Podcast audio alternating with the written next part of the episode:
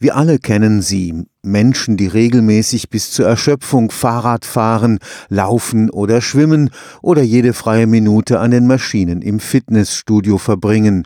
Sport kann zur Sucht werden.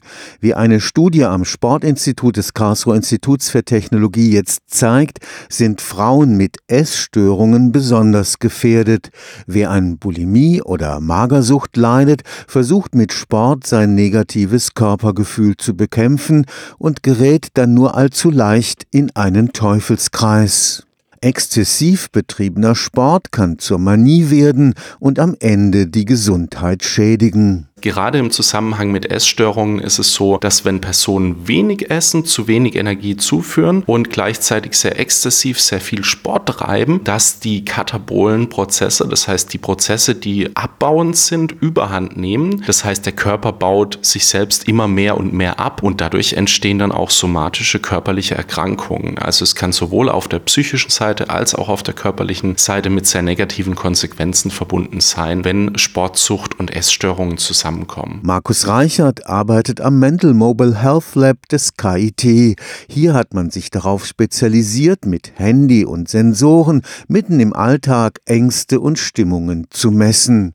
In der jüngsten Studie erhielten Patientinnen, die an der Uniklinik Freiburg wegen Essstörungen behandelt wurden, besonders ausgerüstete Smartphones. Auf diesen Studien-Smartphones haben wir dann Abfragen, ob sich die Personen schlank genug fühlen, ob sie einen Druck verspüren, dünner sein zu wollen, ob sie mit ihrem Körper zufrieden sind, gestellt, mehrfach pro Tag. Und gleichzeitig haben die Personen ein Bewegungsmesser mit sich getragen, der mit dem Smartphone verbunden war. Die beiden Geräte haben kommuniziert und dann konnten wir immer, wenn die Personen exzessiv viel Sport getrieben haben, gezielt Abfragen nach diesen Parametern auslösen und dann in einem weiteren Schritt auf Mechanismen schauen. Das Ergebnis, Menschen mit Essstörungen versuchen ihre negative Selbstwahrnehmung mit Sport zu überwinden. Die hatten das Gefühl, schlanker sein zu müssen, waren unzufriedener mit ihrem Körper und daraufhin haben sie Sport gemacht. Und nach dem Sporttreiben war es so, dass die Personen mit Essstörungen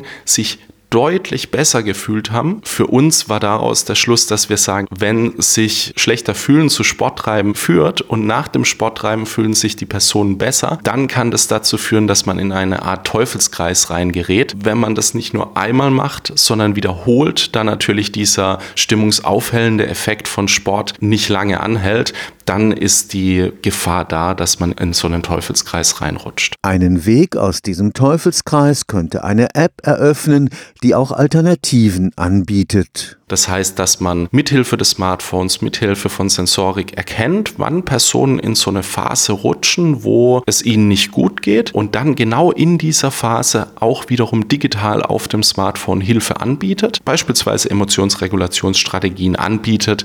Das können dann Meditationsübungen sein, die auf dem Smartphone angeleitet werden, gezielte Sporteinheiten auch, die aber im Rahmen sind und auch auf dem Smartphone nachverfolgt werden. Und wir denken einfach, dass diese Idee Idee, diese Intervention in den Alltag zu bringen, nämlich da, wo die Symptome vorherrschen und da, wo die Menschen auch zu bestimmten Zeiten an bestimmten Orten Hilfe brauchen und oft eine Problematik ist, dass die Patienten nur in großen Abständen ihre Ärzte sehen können und alles, was dazwischen liegt, alles, was im Alltag passiert, unbeleuchtet bleibt. Stefan Fuchs, Karlsruher Institut für Technologie